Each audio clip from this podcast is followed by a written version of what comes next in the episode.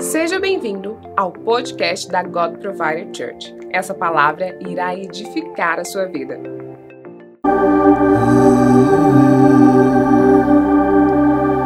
Obrigado, Jesus. Aleluia. Uh, vamos aplaudir Jesus nessa noite. Aleluia. Aleluia. Aleluia. Sabe, eu amo a presença de Deus de forma bem poderosa. E muitas vezes nós esquecemos que a forma como Deus nos muda é através da nossa jornada com Ele, da nossa caminhada. Deus não quer ser um Deus distante. E eu sei que nós vemos ao culto, nós adoramos e nós sempre esperamos pela palavra. E às vezes nós esperamos pela palavra mais do que esperamos por Deus.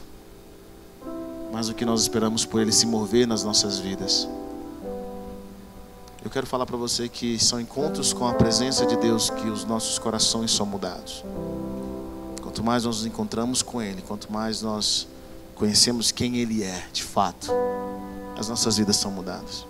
Você pode crescer na igreja, você pode frequentar a igreja muitos anos, mesmo se não ter tido encontro com Deus.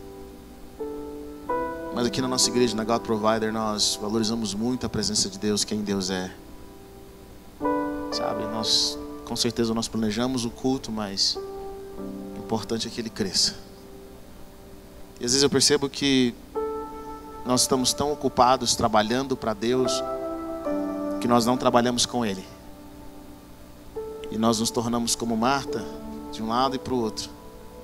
E deixamos de ser Maria, de estarmos aos pés de Jesus. E nós andamos ansiosos e preocupados com tantas coisas. E Deus está falando para nós: volta, volta à essência da adoração. Volta, volta à essência. Esteja conectado comigo. Preste atenção naquilo que eu quero ministrar na sua vida. Abra sua comigo em Josué capítulo 24, versículo 14. Nós estamos aqui no nosso sétimo dia de casas transformadas. Quantos aqui estão fazendo parte de casas transformadas? Amém, glória a Deus. Onde nós temos orado pelas famílias, nós temos trago direções. E antes que eu me esqueça essa semana, você que precisa que alguém da nossa igreja, do nosso time esteja orando na sua casa, você quer que alguém ore por você na sua casa, nós vamos, nosso time de pastores, nós vamos estar aqui, os líderes, nós vamos estar disponíveis para orar por você na sua casa, ou se você precisa de um atendimento aqui na igreja e quer vir aqui à igreja para nós orarmos juntos, né? Você manda o seu WhatsApp aí para para a igreja, para o WhatsApp da igreja, e nós vamos marcar essa esse tempo no qual nós vamos orar por você, orar pela sua casa. Quantos abriram aí no livro de Josué, capítulo 24, versículo 14? Amém? Bom, deixa eu te dar um contexto dessa palavra aqui. Josué foi um, um homem muito interessante. E no capítulo 24, no livro de Josué, Josué está chegando ao fim da sua jornada, ele está chegando ao fim de uma carreira. A Bíblia é um livro de testemunhos e de alianças. Eu fico assim, nós temos um privilégio hoje, é um privilégio de termos a palavra de Deus, porque a palavra de Deus ela testemunha o que aconteceu durante 1500 anos. São cerca de 1500 anos para escrever tudo que nós estamos vendo aqui. Quando nós lemos a palavra, é engraçado você às vezes lê alguns versículos, como no livro de Juízes, em que fala que o povo de Israel ficou 40 anos aprisionado. Fica imaginando, né? 40 anos, você acabou de ler 40 anos de história em um versículo. Quando nós lemos a palavra, às vezes algumas pessoas acham muito tempo para ler a Bíblia, mas quando nós lemos a palavra, aqui está nos contando a história cerca de 1500 anos. E Josué chega ao final da sua jornada, depois de muitas batalhas, muitas dificuldades. Ele foi sucessor de Moisés, um homem de Deus. E no final da sua jornada, depois de ter vencido todos os seus inimigos, a palavra de Deus fala que ele venceu todos os inimigos, conquistaram vários territórios com uma nação, ele liderava uma nação. Agora Josué chega para o povo e diz algo poderoso. Ele fala o seguinte: Olha, agora, versículo 14: Agora temam o Senhor e sirvam-no com integridade e fidelidade. Joguem fora os deuses que os seus antepassados adoraram além do Eufrates e no Egito e sirvam ao Senhor. Se porém não lhe agradar servir ao Senhor, escolham hoje a quem irão servir, se aos deuses que os seus antepassados serviram, além do Eufrates, ou aos deuses dos amorreus, em cuja terra vocês estão vivendo. Ele diz ao poderoso, ele diz, mas eu e a minha casa serviremos ao Senhor. Eu e a minha casa serviremos ao Senhor. Quantos podem dizer assim, eu e a minha casa serviremos ao Senhor? Amém? Vamos orar. Pai, eu quero pedir que o espírito de revelação, discernimento venha sobre os teus filhos e filhas. Quero pedir que a tua mão poderosa venha guardar o coração deles, a mente, venha trazer a realidade dos céus. Quero pedir para que a tua graça venha protegê-los nessa hora. Que os anjos do Senhor estejam ao redor dessa, dessa igreja, trazendo a declaração da tua presença e a transformação que nós precisamos. É o que eu te peço nessa noite, em nome de Jesus. Amém.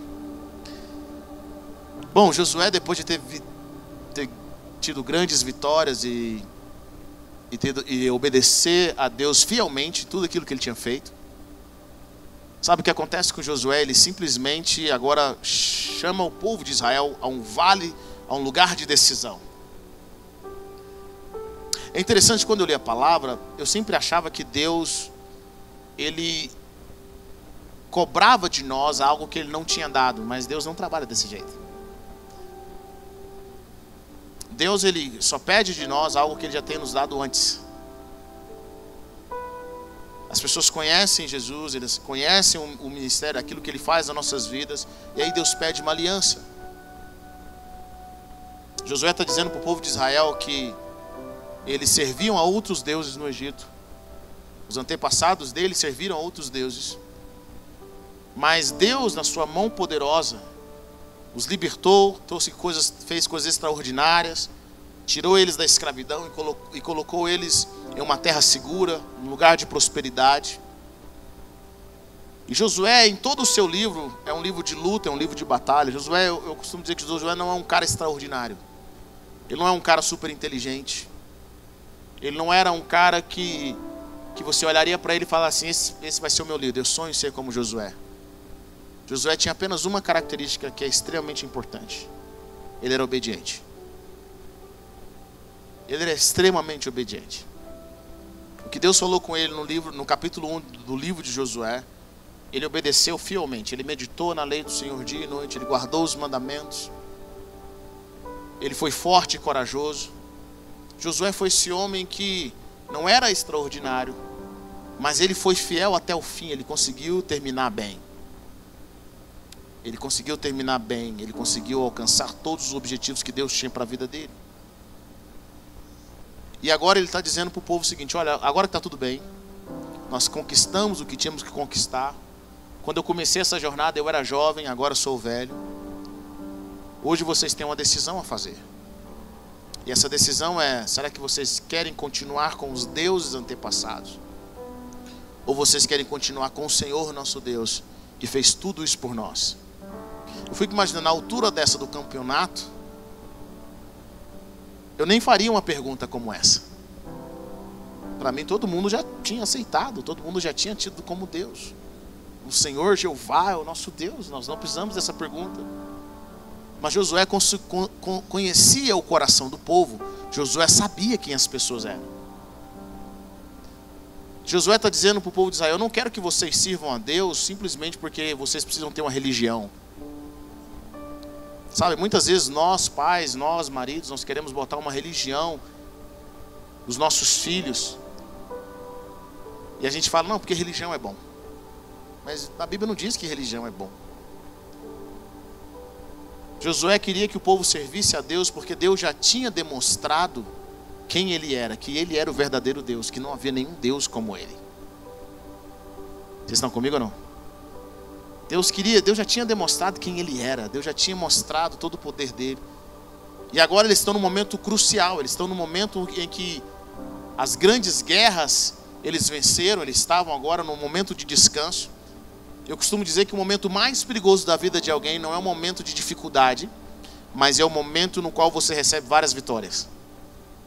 O momento mais perigoso da nossa vida não é quando você está passando pelo vale da sombra da morte No vale da sombra da morte, você ora como ninguém, você busca como ninguém. Tudo que Deus falar com você, você obedece. No vale da sombra da morte, uma criança entrega uma palavra profética, você chora.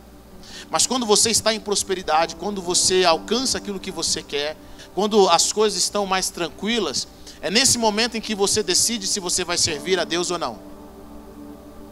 É nesse momento em que você decide se você vai caminhar com o Senhor ou não. É nesse momento que você vai falar: será que eu quero servir a Deus? E é nesse momento em que eu vejo a maioria das pessoas que eu caminho, que agora a depressão já não é uma parte da sua vida, agora o problema financeiro já não é uma parte da sua vida, o problema emocional da sua família, o problema com seus filhos, já não, é, não faz parte mais da sua história. É nesse momento em que as pessoas começam a dizer o seguinte: sabe de uma coisa? Até que não era tão ruim assim no mundo. Até que não era tão ruim, até que. Até que. Eu não era. Eu era quase crente. Costumo ouvir pessoas que falam que eram quase crente. E aí elas param de orar, elas param de buscar, tudo começa a ser muito difícil, tudo começa a ser muito, sabe, muito doloroso, um fardo. Mas o que elas não estão sabendo dizer é que, na realidade, quando elas alcançaram a vitória que elas estavam buscando, na realidade o que elas estão dizendo é simplesmente que elas não querem mais Deus. Elas não querem mais caminhar com Deus, elas não querem saber quem Deus é. Josué sabia que o povo poderia fazer isso, então Josué fala o seguinte: olha, deixa eu falar algo para vocês. Se vocês, hoje Deus deu toda a vitória, até, até então Ele tem nos dado a oportunidade de caminhar com Ele, mas a partir de hoje, Deus quer que vocês tenham uma decisão. Se não lhe agrada servir ao Senhor, diga de uma vez por todas: a quem vocês vão servir se vocês vão servir os outros deuses, os seus antepassados. Mas eu sei de algo, eu, na minha experiência, Josué está dizendo, eu e a minha casa, nós vamos servir ao Senhor. Nós não vamos servir ao Senhor porque nós crescemos na igreja. Nós não vamos servir ao Senhor porque meu parente é cristão. Nós não vamos servir ao Senhor para agradar o meu chefe. Nós vamos servir ao Senhor por tudo aquilo que Ele tem feito nas nossas vidas. Sabe, pais, Muitas vezes nós esquecemos de transmitir para os nossos filhos o motivo pelo qual nós estamos na igreja, o motivo pelo qual nós aceitamos Jesus, e às vezes nós esquecemos por que nós estamos aqui na terra. E é fácil nós esquecermos por que nós estamos aqui na terra. Nesses sete dias de, que nós fizemos já, de casa transformada, nós oramos por luz, oramos por limpeza, oramos por ordem, estamos orando por fortalecimento. Fácil nós esquecermos o porquê nós estamos aqui, porquê que Deus colocou, nos colocou quando nós somos salvos. É muito fácil nós esquecermos. E às vezes nós vemos nossos filhos crescendo na igreja, mas sem conhecer o Deus que nos salvou. E hoje eu sei que o Senhor está nos chamando para nós tomarmos uma decisão, se nós vamos servir ao Senhor, se nós vamos caminhar com Ele. Porque caminhar com Deus é sempre uma decisão.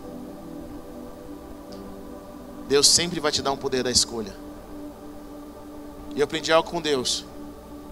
A decisão que nós temos que fazer com relação a Ele todos os dias. Todos os dias nós decidimos caminhar com Ele, caminhar no propósito dEle, viver para Ele ou não. Todos os dias nós decidimos. E nós não decidimos. Eu sei que nós gostamos de, quando as coisas dão errado, nós gostamos de culpar o próximo mas a decisão é nossa. Diga a pessoa que está perto de você: a decisão é sua. Todos os dias nós podemos escolher sermos mais próximos do Senhor e vivemos o propósito dEle. É por isso que nessa jornada cristã eu descubro que a vida é um mistério. Porque pessoas que eu achei que iam decidir por toda a sua vida caminhar com Deus, em algum momento elas decidem: eu não quero mais caminhar eu tenho o suficiente. E outras que você pensa assim, não, esse nunca vai caminhar com Deus, nunca vai ser fiel. Em algum momento eles decidem caminhar de fato com o Senhor. Naquele dia o povo de Israel decidiu servir a Deus. Mas com o passar dos anos eles provaram que não, não tinham um coração pelo Senhor. Por que, que você está dizendo isso, Weber? Primeiramente eu quero dizer para você que a palavra de Deus funciona. Diga comigo, a palavra de Deus funciona. A Bíblia não é uma teoria. Sabe qual a diferença de uma teoria para um teorema? Teoria tem furos. Não virou teorema ainda. Por isso nós temos a teoria da evolução, não é teorema da evolução. Que eles não conseguem comprovar que a evolução realmente existiu. Teorias são furadas. Todo mundo tem uma teoria. É ou não é? Teoria é uma coisa, teorema é outra. A palavra de Deus não é teoria.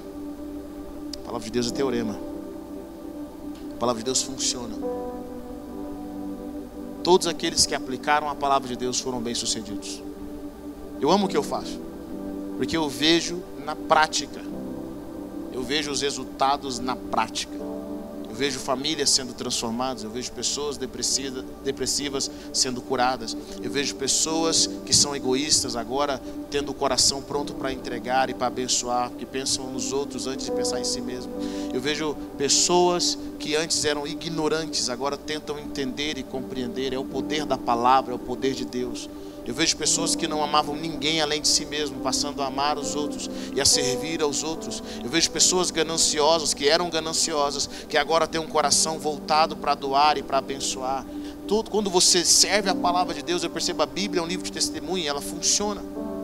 Josué, quando ele diz aqui no capítulo 24, não é um Josué iniciante, não é um Josué adolescente, mas era um homem, um senhor, que tinha passado por muitas coisas. Nós conhecemos a história de Davi com o gigante Golias e achamos isso incrível, mas Josué matou mais gigantes do que Davi. A Bíblia diz que Davi e seus homens mataram os últimos cinco gigantes. Mas quando você lê o livro de Josué, você descobre que ele matou todos os outros gigantes que existiam. ele tinha desafios. E Deus cumpriu a promessa que ele fez a Josué. Ele falou: Olha, só quero te dizer uma coisa, Josué. Josué, eu vou te abençoar em tudo que você fizer. Ninguém vai poder te resistir em todos os dias da sua vida. Quando gostaria de ter uma promessa dessa? Que tudo que você colocar a planta dos seus pés vai ser abençoado. Tudo que você colocar a sua mão vai ser abençoado. Ninguém vai te resistir. Todos os dias da sua vida as pessoas se levantam contra você, os inimigos se levantam, mas nada nem ninguém vai te resistir. Olha a promessa que Josué recebe. Mas Deus disse para Josué o seguinte: Eu quero dizer só uma coisa para você vou te dar o segredo. Da minha parte eu vou cumprir. Mas eu preciso que você esteja na posição. Diga comigo, posição. Minha posição para você é o seguinte: não se desvie daquilo que eu, que eu, que eu dei para Moisés, nem para a esquerda e nem para a direita. Medita na minha palavra dia e noite, fala, sobre, fala dela todo, todos os dias, para que você saiba como obedecer aos meus mandamentos. E assim os seus inimigos não vão te resistir. Josué não era filósofo, mas ele levou a sério o que Deus trouxe para ele. Sabe, deixa eu falar algo para você. Às vezes Deus não precisa trazer muitas coisas para a gente. Tem pessoas que vivem buscando uma palavra nova, um ensino novo e não sei o que lá mais novo. Sabe, e o YouTube está lotado de pregações. Você não precisa de mais pregações, você precisa obedecer o que você já sabe.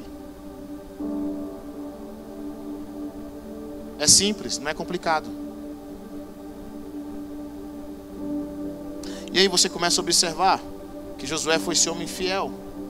Salmo 18:30 diz: este, este é o Deus cujo caminho é perfeito, a palavra do Senhor é comprovadamente genuína. Ele é um escudo para todos aqueles que nele se refugiam.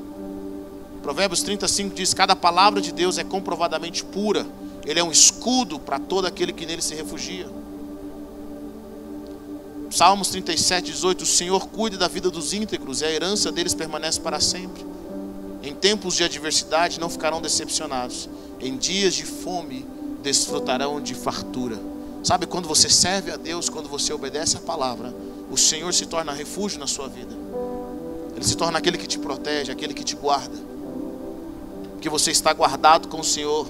Diga comigo, todos aqueles que servem ao Senhor jamais serão decepcionados. A decepção não faz parte daqueles que servem ao Senhor, não faz parte da vida daqueles que buscam o Senhor. Quando você é guiado pelo Espírito Santo, quando você caminha com o Espírito Santo, quando você obedece a palavra, quer dizer para você, a Bíblia nos fala que todos aqueles que se refugiam no Senhor não ficarão decepcionados. Eu quero dizer para você, querido, que quando nós servimos a Deus, quando nós buscamos ao Senhor, nós estamos construindo nossa vida sobre a rocha. Nós estamos construindo nossa vida de forma sólida. Quantos querem dizer amém? Josué é esse homem que ele caminha com o Senhor. E hoje nós temos o desafio de edificar nossa casa, de ter uma casa transformada. De vermos a realidade de Deus sobre a nossa casa. Diga comigo, Deus tem um plano para a minha casa. Quando Deus criou a nossa casa, quando Deus nos fez, Deus não manda ninguém para a terra sem antes ter um propósito. Quando Deus se juntou à sua esposa, quando Deus se deu os seus filhos, Deus já tinha um plano. Existe a sua casa transformada nos céus, a sua casa perfeita nos céus. A casa que Ele criou para você viver. E o que nós estamos buscando aqui, nós não estamos buscando apenas dias melhores, nós estamos buscando a vontade de Deus sobre a nossa casa a, vontade de Deus sobre a nossa família, sobre as nossas vidas. E nós temos esse desafio agora.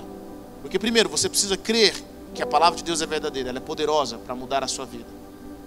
Sabe, é, é, é interessante observar pessoas que recebem Jesus e elas começam a caminhar com Deus. Esses dias eu estava com uma pessoa e falou assim: Eber, eu tenho sentido uma paz tão grande. E eu fico pensando se é essa paz que as pessoas sentiam e eu não sabia. O homem não pode produzir isso, só Deus pode produzir isso. Só Deus pode gerar paz no nosso coração. Só Deus pode nos colocar em ordem. Só Deus pode fazer com que nada esteja quebrado, nada esteja faltando. E hoje nós temos o desafio de trazer a realidade de Deus sobre a nossa casa. Primeiramente, crendo o que o Senhor pode fazer nas nossas vidas. O desafio que nós temos é de ver a nossa casa pela fé. Quando você ora, como você vê a sua família? Quando você ora, como você vê as suas finanças? Quando você apresenta diante de Deus a sua casa transformada, o que é uma casa transformada? O seu ponto de vista. O que, que Deus ministra sobre a sua vida nessa casa transformada? É importante nós vermos as coisas e as pessoas pela fé. Muitas pessoas vêm orar pela casa transformada, elas falam assim, é, eu estou orando pela, pela, meu, pela restauração do meu casamento. Eu falo assim, o que é um casamento restaurado? Eu não sei. Então você tem que pedir para que Deus venha gerar sonhos na sua vida, te mostrar o que é um casamento de acordo com a vontade dele. David Young Shu, um pastor que escreveu a quarta dimensão. Quantos já leram aqui a quarta dimensão? Alguém já leu? É um livro incrível. Ele conta um testemunho que eu acho incrível. Ele disse que uma mulher chega para ele e fala assim: Pastor, eu tenho orado pela minha filha. E ela é uma prostituta, ela é a ovelha negra da família, ela só me dá trabalho. Ela, o pai dela já não conversa com ela. E eu oro para que Deus mude aquela prostituta. Para que Deus mude aquela mulher que é canseira. Ela só passa vergonha. Eu tenho orado há anos. E parece que Deus não ouve a minha oração. Aí o David Young me mostra como é que você ora. Ela, Deus, muda aquela minha filha. Ela, eu sei que ela é canseira, ela é uma prostituta. Ela todo dia está com um homem diferente. Ela é, nossa Deus, eu não aguento. Ela, ela passa tanta vergonha em mim. Muda minha filha. Aí o David Young fala para ela assim: Olha, sua filha nunca vai ser transformada desse jeito. Porque Deus responde a uma oração de fé. E o que é uma oração de fé? Deus responde à forma como a sua filha foi criada por Ele. Sua filha não é uma prostituta. Quais são as palavras proféticas com relação à sua filha? Ela falou: Deus falou que ela vai ser uma missionária, que ela vai casar com um pastor, que ela vai ser uma mulher de Deus. Ele falou assim: então é essa mulher que você tem que apresentar diante de Deus. E aquele dia ela mudou a oração dela, falou: Deus, aqui está minha filha, é a missionária. Aqui está minha filha, Deus. Ela é uma mulher casada com um pastor, ela vai me dar muita honra, ela é uma pessoa de honra. Deus, aqui está minha filha. Olha que interessante. E você pensa assim, é, será que isso é possível? Bom, quando Jesus ia curar as pessoas, Muitas vezes Jesus falava assim: aconteça de acordo com a sua sua fé. Ou seja, Jesus chegava para o cego. E o cego fala: Deus, eu quero ver. Aí Jesus fala assim: veja de acordo com a sua fé. Sabe o que significa isso? Que aquele cego, ele sonhava que estava vendo. Ele não se via como cego, ele se via como alguém que estava vendo. Muitas vezes nós vemos os nossos problemas, as nossas dificuldades na nossa casa muito maior do que aquilo que Deus quer fazer e do sonho que nós temos. E Deus, para modificar os nossos corações, nós precisamos ter um coração voltado com fé. Nós vemos os problemas, mas quando você vê a solução, quando você vê aquilo que Deus pode fazer através da sua vida, quando você vê com os olhos da fé, tudo muda. Muitos de vocês têm orado por cônjuge, ou têm orado pelos filhos, ou têm orado é, é, é, é, pela, por um casamento, não com os olhos daquilo que pode, daquilo que Deus já fez no reino espiritual, mas vocês têm olhado com os olhos do problema.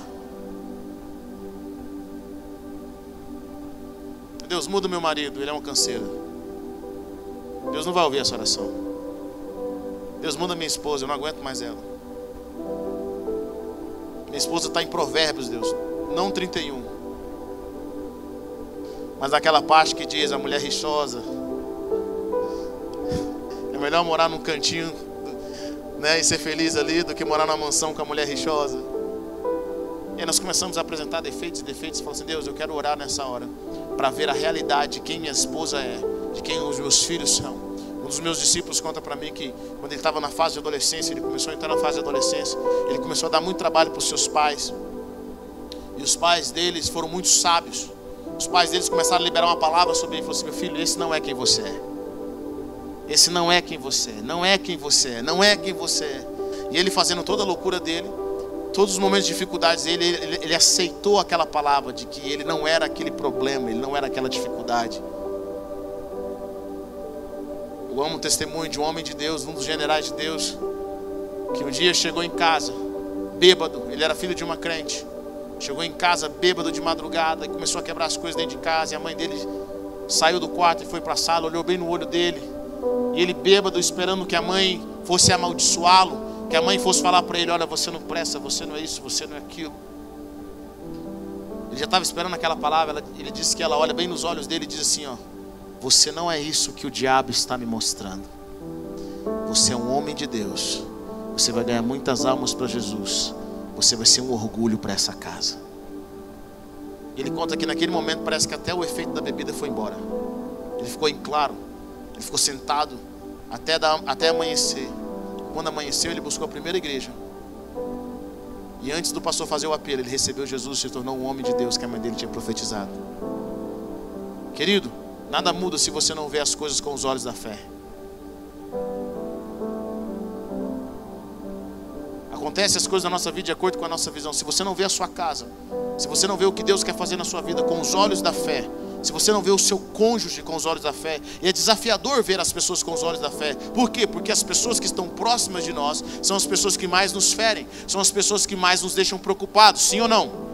É difícil você ver além das suas emoções, é difícil você ver além daquilo que você está sentindo, daquilo que você está pensando, mas isso é fé. Nós não sentimos, nós não arrepiamos, as nossas emoções nos diz ao contrário, mas ainda assim nós não abrimos a nossa boca para amaldiçoar, nós abrimos a nossa boca para abençoar, nós abrimos a nossa boca para concordar com aquilo que Deus está falando. Eu lembro que um dos momentos mais difíceis da minha vida, já contei isso para os irmãos. Estava nos Estados Unidos, foi um momento doloroso para mim, para minha casa. Nós tínhamos vindo ao Brasil e de repente recebemos a notícia que a nossa casa tinha sido destruída por dentro.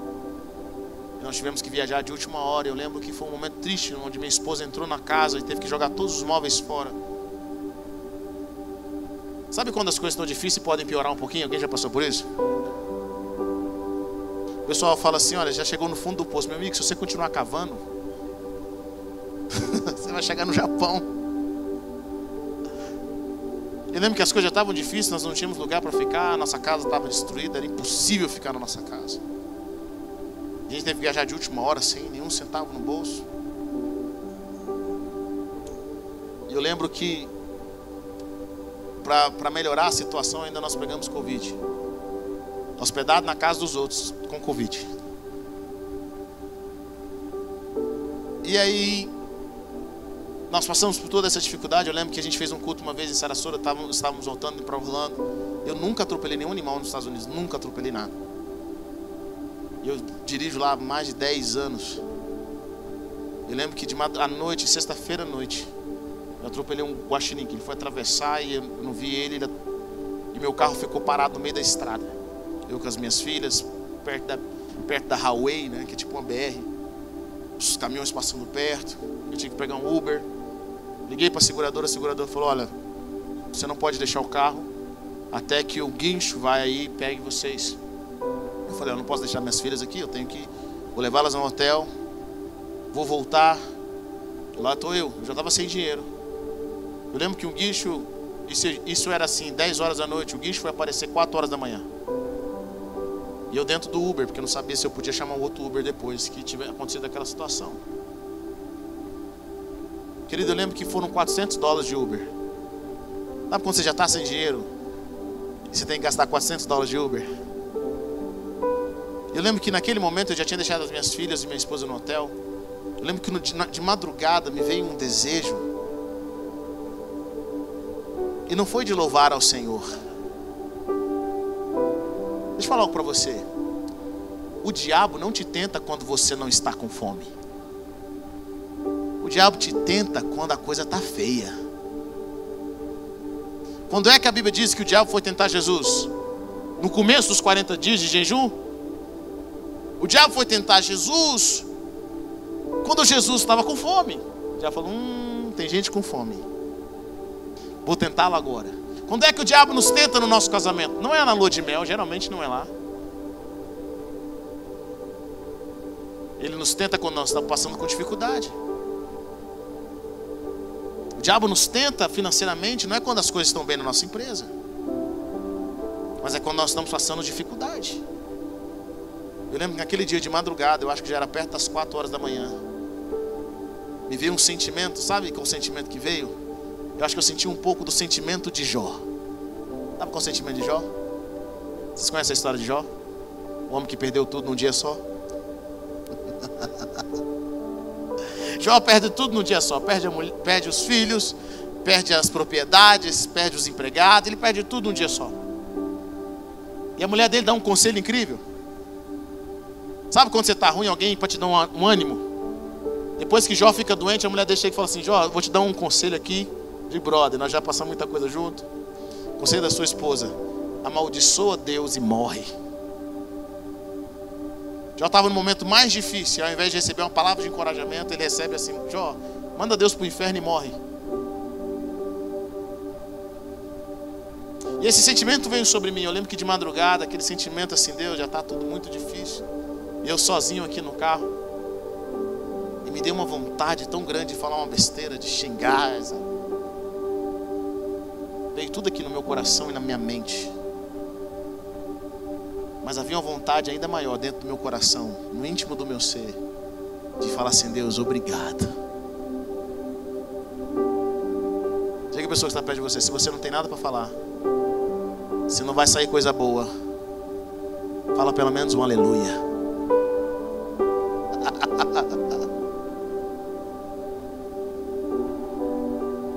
Deus, obrigado, eu te louvo. Eu acho que o, o táxi, o, o Uber, o, o motorista do Uber deve ter achado esse cara é muito crente. Deus, obrigado, Deus.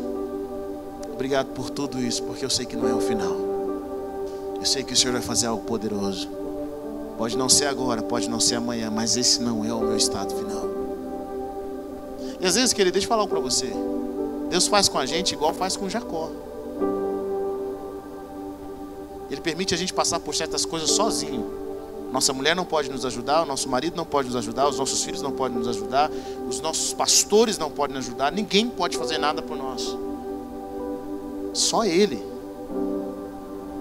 E aí você entende que Davi dizia: Deus, vem me socorrer, vem fazer algo por mim. Alguns de vocês estão numa jornada que ninguém pode colocar a mão sobre você, não tem oração forte que resolva. É o momento no qual só Deus pode fazer na sua vida. Todas as suas fontes, todos aqueles que você considerava que ia te ajudar, não pode te ajudar. É só Deus. Ou você se agarra com Ele, ou você vai afundar. Você sabe disso. Naquele dia eu sabia, Deus, obrigado, Deus. De madrugada, na beira da estrada. Pagando quase já 400 dólares de Uber.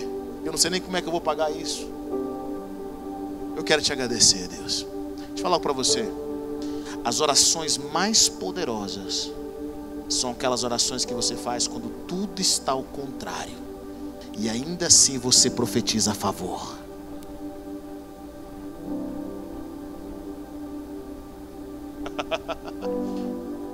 É aquela oração quando tudo te diz ao contrário, os seus sentimentos, as circunstâncias, e ainda assim você profetiza dizendo: Obrigado, porque eu sei que o meu redentor vive.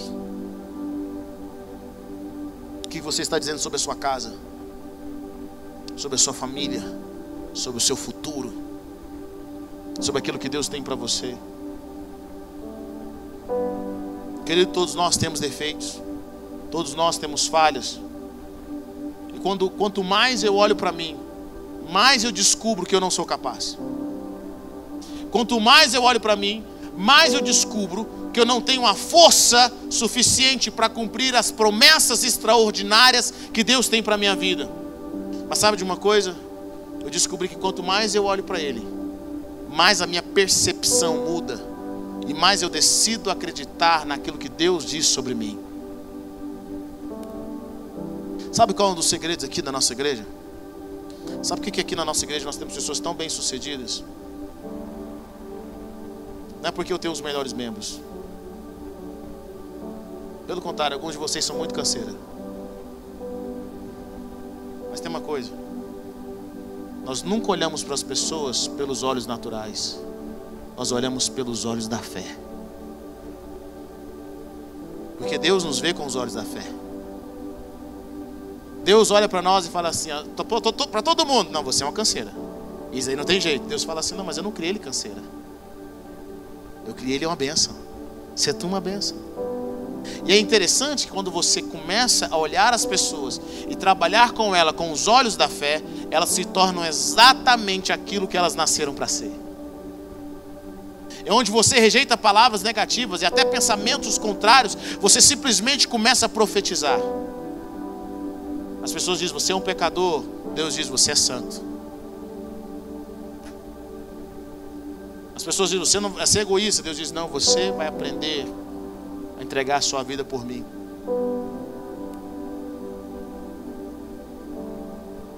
Deus muda o nome de, de Pedro. O nome dele era Cefas. Deus muda o nome dele para Pedro. O nome dele significava pessoa, alguém que era de um lado e para o outro. Uma hora estava aqui, outra hora estava ali. Deus fala: Você vai ser pedra. Porque Deus não estava vendo o Pedro antigo, Deus estava vendo o Pedro novo. Às vezes nós queremos apresentar diante de Deus as nossas fraquezas, nós queremos apresentar a Deus quem nós não conseguimos ser, e Deus está falando assim: Eu não quero nem conversar com essa pessoa, eu quero conversar com o seu verdadeiro eu. Quero conversar com aquele que eu criei. Deixa eu falar para você, querido. Deus não criou ninguém fracassado. Deus não criou nenhuma família fracassada. Deus não criou ninguém que vai dar errado. Tudo que Deus cria é bem sucedido. Se Ele te criou, você é bem sucedido.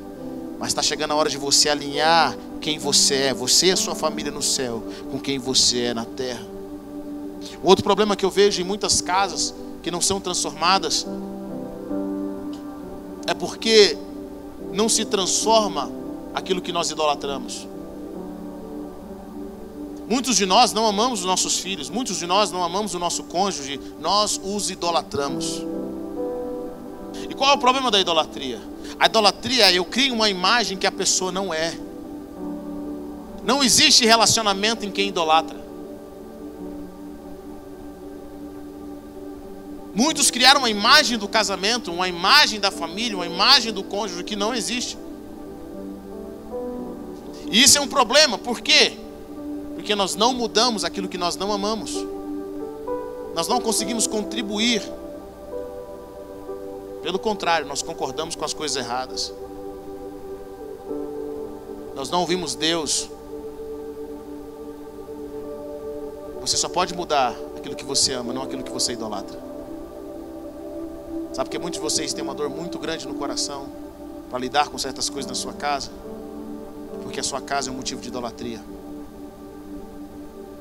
Eu costumo dizer que eu vejo pessoas que vêm pedir Deus aqui para continuar abençoando o seu altar de idolatria nas suas finanças. O amor ele vê as pessoas como elas verdadeiramente são. Sabe o que é mais interessante com relação a Deus? Eu quero que você entenda isso. Tudo isso mudou a minha perspectiva com relação a Deus. Quando eu descobri que Deus sabia quem eu era e mesmo assim me amou.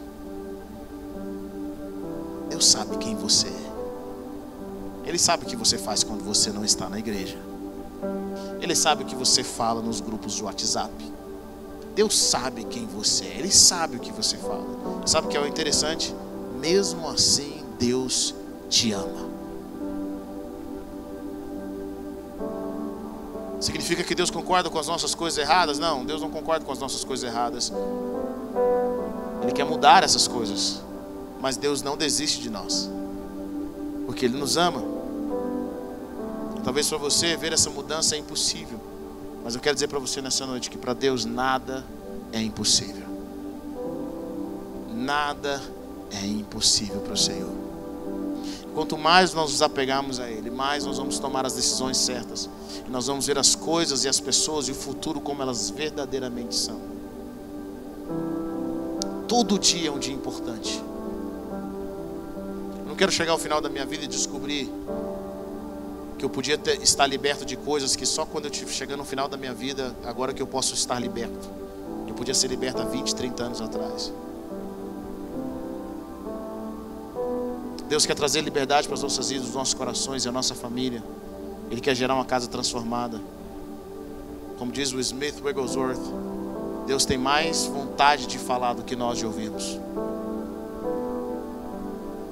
Ele quer transformar a nossa família, a nossa casa, quer transformar as nossas vidas. Como diz Jesus, como diz o apóstolo Paulo, o carcereiro no Atos capítulo 16, ele fala: crê no Senhor Jesus e será salvo tu e a tua casa a tua família. Eu venho dizendo isso, não custa nada repetir. O que te protege não é o tanto que você vai na igreja, o que protege a sua vida, a sua família, não é o tanto que você ora, que protege a sua vida, a sua família, é a sua obediência ao propósito de Deus. quando Deus se move para a esquerda, você se move com Ele, ainda que você não entenda, ainda que você não compreenda, você se move com o Senhor. Aquilo que Deus manda você fazer, você faz. Você tem, vai ter que vencer a sua timidez, vai ter que vencer o que você acha que as pessoas acham de você, mas você continua se movendo com o Senhor. Quantos querem se mover com o Senhor? Diga amém. Quantos querem construir a sua casa sobre a rocha? Diga amém. Sabe, nessa noite eu quero orar com você. Hoje é o dia de fortalecimento nossa campanha. Coloque-se em pé. Eu quero que você ore pela sua casa. Eu quero que você ore pela sua vida. Você se fortaleça.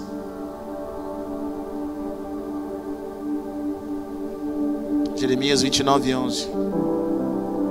Eu é que sei que pensamentos tenho sobre vós, diz o Senhor. Pensamentos de paz e não de mal, para dar a vocês o fim que vocês desejam. pai se compadece do filho, assim o Senhor nos ama. Deus nos ama. Deus nos ama.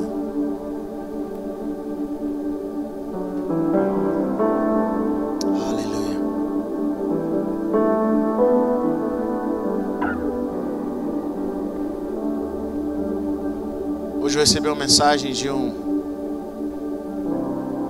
de um rapaz que lá dos Estados Unidos que alguns anos atrás eles estavam passando por uma dificuldade muito grande. Ele vivia num lugar no qual ele e os seus pais, seu pai era brigado com ele, seu pai não o amava, enfim, eles viviam um, um tempo de medo, de dificuldade. Lugar onde ele morava era tão, tão mal assombrado que tratores pegavam fogo, ele ouvia vozes na casa. E nós começamos a orar nessa casa. Nós começamos a buscar a Deus. Nós começamos a clamar por Deus. Nós oramos, oramos, oramos, oramos. E Deus trouxe vitórias em vários níveis.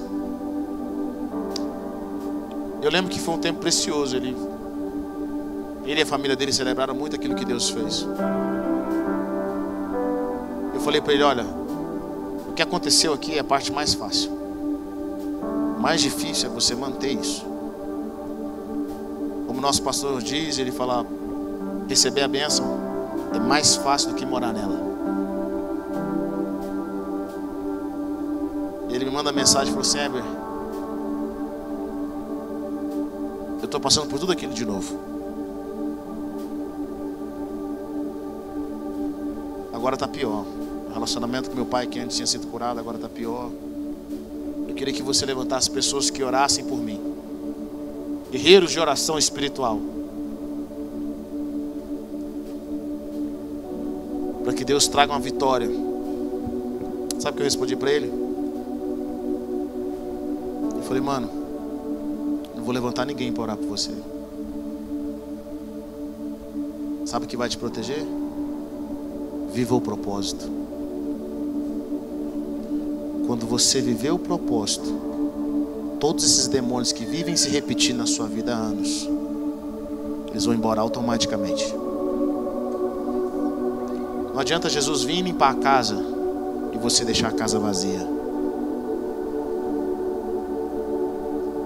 Não adianta. Jesus conta esse princípio. Eu falei, vai viver o propósito. Viva o propósito de uma forma que você esqueça que o inimigo está fazendo. Não foque o que o diabo está fazendo. Foque naquilo que Deus quer fazer sobre a sua vida. Viva o seu propósito. O seu problema não é mais oração. Você viu o que Deus pode fazer. O seu problema é viver a realidade que Deus tem para a sua vida.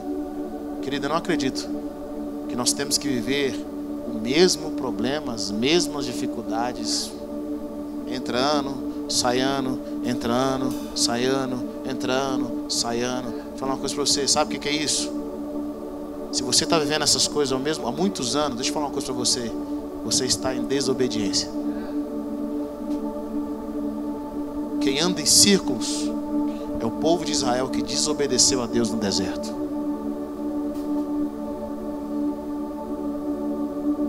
Deus não quer que você ande em círculos.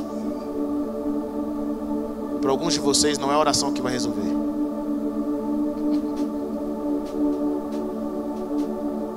Viva o propósito. Viva o propósito. Mova-se. Obedeça. Sai da sua zona de conforto. Você vai ver Deus restaurar sua família. Você vai ver Deus restaurar suas finanças. Você vai ver Deus fazer coisas extraordinárias através da sua vida. Quantos querem nisso? Diga amém. Comece a orar nessa hora, Senhor. Me leva a ver o propósito. Me leva a ver a tua realidade.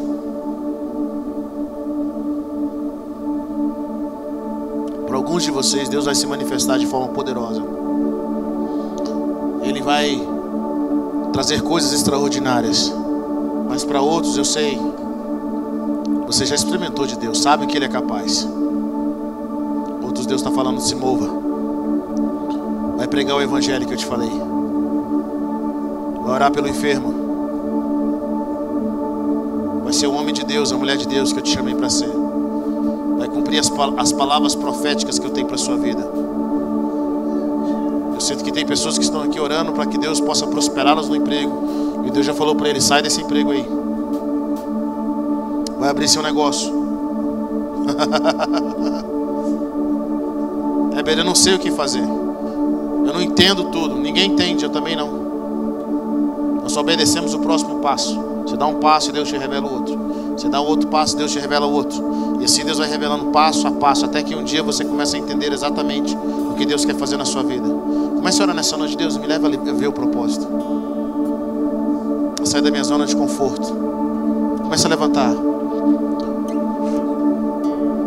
Obrigado por ter ouvido até o final. Acesse o nosso canal e tenha acesso a mais ministrações.